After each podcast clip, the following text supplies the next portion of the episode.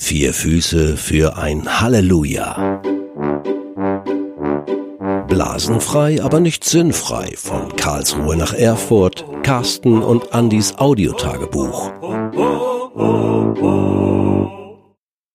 Tag 5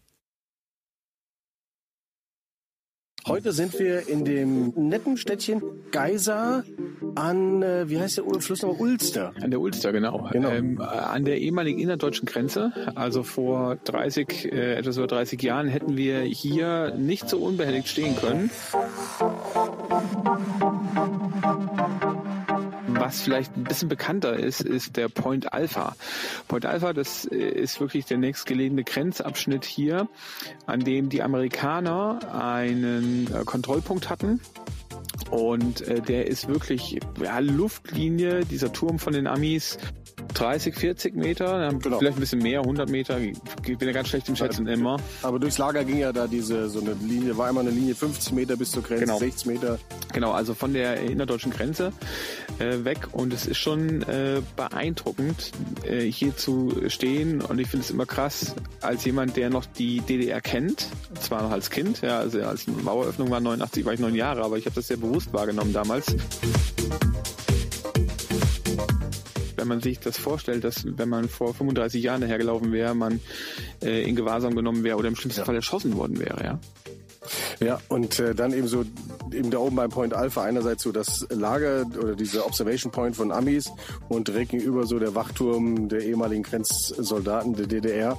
Und wie, wie man, wenn man da nochmal drüber nachdenkt, so wie dicht ja auch also Weltanschauungen, Systeme aufeinander geprallt sind. Einerseits eben so der Ostblock und auf der anderen Seite eben Deutschland, Amerika, NATO und, äh, und heute auch nochmal so durch die Geschichte da durchzugehen und wie, wie viele wirklich auch kritische Momente es in der Vergangenheit gab. Und dann eben, wenn man so da oben ja auch das Kartenmaterial gesehen hat, wo dann auch schon so Schlachtpläne aufgezeichnet waren, wo also man davon ausgehen musste, dass wenn es einen Krieg, einen Angriff aus dem Osten ergeben würde, dann wäre Geisa sozusagen das, durch, das Durchgangsportal gewesen, um in den Westen, um in die, in den BDR ein, äh, BRD einzudringen. Genau, und so eindrück, also eindrücklicher ist dann, wenn man sich von diesem Grenzpunkt, da gibt es ein Haus auf der Grenze, so eine Gedenkstätte und so eine Art Museum wegbewegt, ähm, auf die andere Seite, Richtung äh, Süden runter müsste das rein theoretisch sein, glaube ich. Ähm, Aber wenn du davor stehst, links. ja, genau, richtig. Dann äh, gibt es da ein Way of Hope, einen Weg der Hoffnung. Und das ist ein Kreuzweg. Das ist ganz interessant. Ähm, die Absicht war nicht von irgendwelchen Kirchen oder so, das äh, sowas zu bauen da, sondern von dieser Stiftung Point Alpha, die gesagt haben, um äh, was darzustellen, was wieder Hoffnung macht, ja, von Hoffnungslosigkeit zu Hoffnung.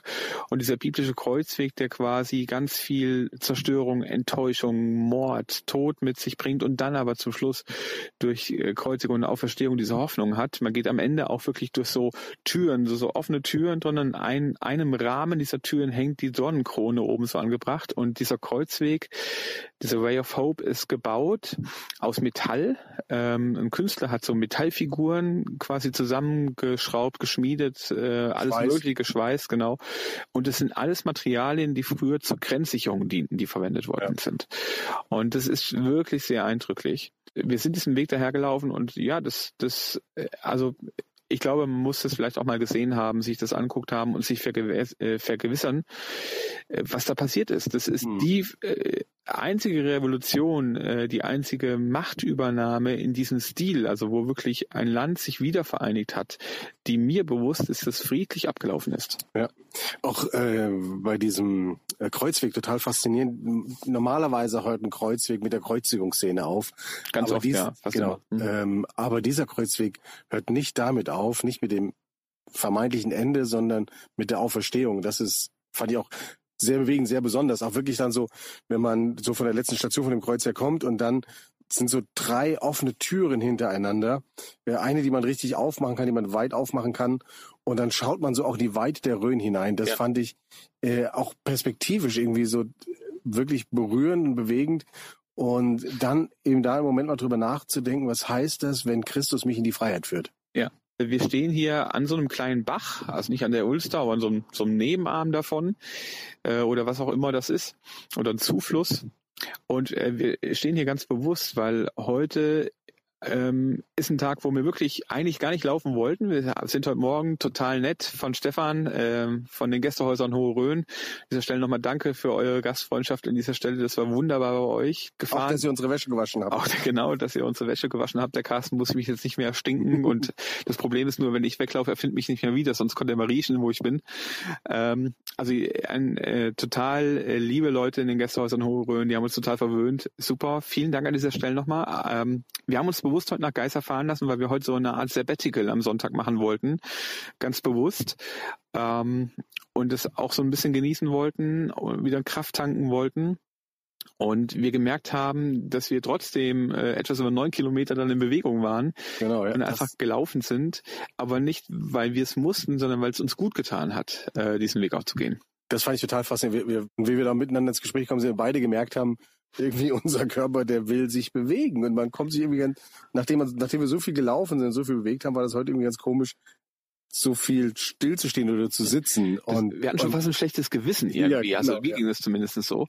Und es war für mich aber so, ist so ein bisschen symptomatisch gewesen, äh, weil ich uns oft auch erlebe, dass wir auch in unserer äh, Verbandsarbeit, in allen Planen, was wir machen für Veranstaltungen, aber auch für wöchentliche Gruppenstunden, für diverse Sitzungen und Organisationsaufgaben, die wir haben, sehr oft unheimlich aktiv sind und darüber manchmal uns das Stillhalten, das Innehalten total schwerfällt.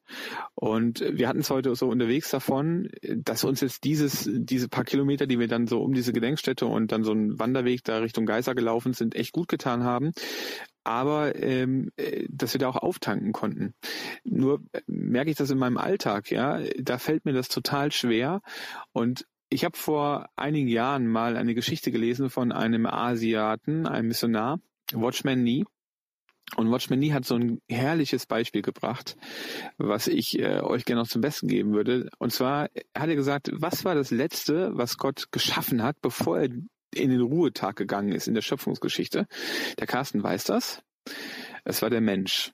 Genau. Richtig? Genau, Richtig. Der, der Mensch. Und als Gott den Mensch geschafft hat, sagt er nicht nur, es war gut, sondern es war sehr gut. Und dann macht er den Ruhetag.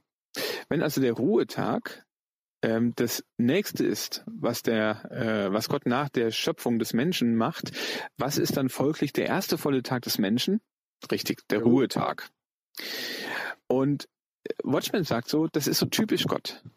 Gott setzt sich immer erst dann zur Ruhe, wenn er das Bestmögliche für uns Menschen getan hat. Eins der letzten Worte von Jesus am Kreuz ist, es ist vollbracht. Und dann ist er gestorben kurz danach. Und er sagt, das ist so ganz typisch Gott. Und er sagt, Gott setzt sich erst zur Ruhe, wenn er alles für uns getan hat. Aber wir Menschen, wir können erst etwas tun, und deshalb der Sonntag, der erste Tag der Woche, wir können erst dann was bewegen, wenn wir bei diesem Gott wieder ausruhen, wenn wir uns von ihm beschenken lassen, wenn wir Kraft tanken bei ihm. Und wir kamen so darauf, dass diese ganze Wiedervereinigung ausgelöst worden ist durch Stille, durch Gebet, durch Menschen, die Gott mehr zugetraut haben als einem Regime und dass sie Kraft getankt haben, bei ihm auch Mut geholt haben, bei ihm auf die Straße zu gehen mit ihren Kerzen und im Beten. Und wo ich so denke, viele Erweckungen oder ähnliches sind passiert durch Menschen, die sich zurückgezogen haben, die angedockt haben, ganz neu bei Gott in die Stille gegangen sind, gebetet haben, sich haben ausrüsten lassen und dann losgegangen sind. Ähm, und es ist für mich wirklich nochmal so ein Punkt, wo ich das heute beim Gehen auch nochmal ganz neu schätzen gelernt habe, ich hätte ja nicht gehen müssen. Wir hätten ja auch ganz bequem irgendwie da einen Stich runter nach Geiser gehen können, zwei Kilometer. Das ist ja für uns mittlerweile auf einer Zehenspitze zu laufen. Wäre kein Ding. Wir haben den weiteren Weg gewählt, aber es war gut. Aber dieses Ausruhen, Andocken bei Gott, ich glaube, das ist so wichtig. Also für jeden frommen Juden äh, sind wir heute viel zu viel gelaufen. Ja, richtig. Ähm, und äh, und ich habe mich dann schon zwischendrin gefragt, ah, wir, eigentlich wollten wir irgendwie unser Hängematten aufspannen, genau Hängematten aufhängen, was lesen, Sabbat machen und haben es dann doch nicht gemacht. Eben, du hast gesagt, wir, wir, wir sind roughly zehn Kilometer. Jetzt waren wir gerade noch mal ein Stück nach dem Essen ja. laufen, noch mal bestimmt drei, vier Kilometer tippe ich insgesamt gelaufen hin und zurück. Ähm, aber ich dachte mal, ja, aber es, es, es ist ja auch etwas, was gut tut. Und trotzdem würde ich, also das nehme ich von heute mit. Ich will nochmal na, drüber nachdenken, so wie kann ich eigentlich gut so diese auch Ruhe halten, um vielleicht dann noch, also Gott Raum zu geben, um ihn wahrnehmen zu können, um ihn hören zu können, um dass, dass er mein Leben reinreden kann. ich habe so Leute, weißt du, ich habe so Freunde, die können spazieren gehen und beten. Ich kann das nicht gut. Ich gehe entweder spazieren oder ich bete. Ich kann beides nicht so zusammen machen irgendwie so. Und äh, wo ich noch da, ich muss noch überlegen, so was ist auch wirklich eine gute Form für mich, ähm, so diesen auch Ruhe zu halten, ähm, um um einen Raum von meiner Seite. Also ich weiß ja, dass Gott da ist, aber von meiner Seite aus da zu sein. Weißt du, was ich meine? Mhm. Äh, Dass ich ankomme in Gottes Gegenwart, äh, dass ich mich öffne oder bewusster bin, hey Gott, du bist da, ich bin da, wir sind, wir sind jetzt hier zusammen, willst du mir was sagen? Ja. Wie geht's dir, Gott? Oder keine Ahnung, was man da so sagte. Oder das ist eine doofe Frage, wie geht's dir, Gott? Aber du du verstehst, was ich meine? Was ist irgendwie für, für Gott und für mich einen Raum auch irgendwie von meiner Seite aus zu schaffen. Und das ist die eine Seite. Was für mich immer noch mal dazugehört, ist auch äh, den Sabbat zu feiern. Also Mhm. es auch Ah, zu ja, genießen. Und ich finde, das Genießen, das haben wir heute gemacht. Oh, es gab Also- so leckere Ja. Ochsenbacken äh, und äh, Klö Ochsenbäckchen, Thüringer Klöße. Thüringer Klöße und und Rotkraut. Rotkraut. Muss und sagen, die Küche ist schon ganz schön nice hier. was, äh, also jeder, der sich fragt, das, also wie kann man sowas tun? Äh, Prediger 3, Vers 12 und 13 empfehle ich da mal nachzulesen. ähm, kann ich Den euch hast du ganz schön oft zitiert ich- mittlerweile kann ich euch sehr, warm ans Herz legen.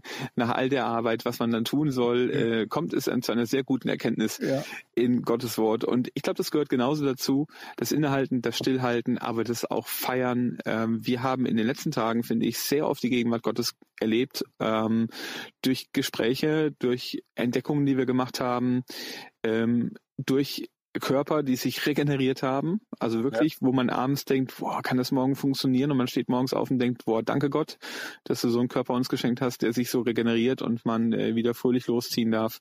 Durch äh, Gastfreundschaft, die wir erlebt haben. Kann ich bei dem Stichwort gerade nochmal einhaken? Auf jeden Fall. Das ist jetzt ja, also bis jetzt haben wir immer sozusagen in christlichen Gästehäusern bei Leuten übernachtet, die wir kennen, Ja, um. Bezug zu haben. Ja. Und hier sind wir in einer Pension, weil wir hier keinen CVM, keine EC, keine Gemeinde oder sowas gefunden haben, hier in der Nähe von Geisa.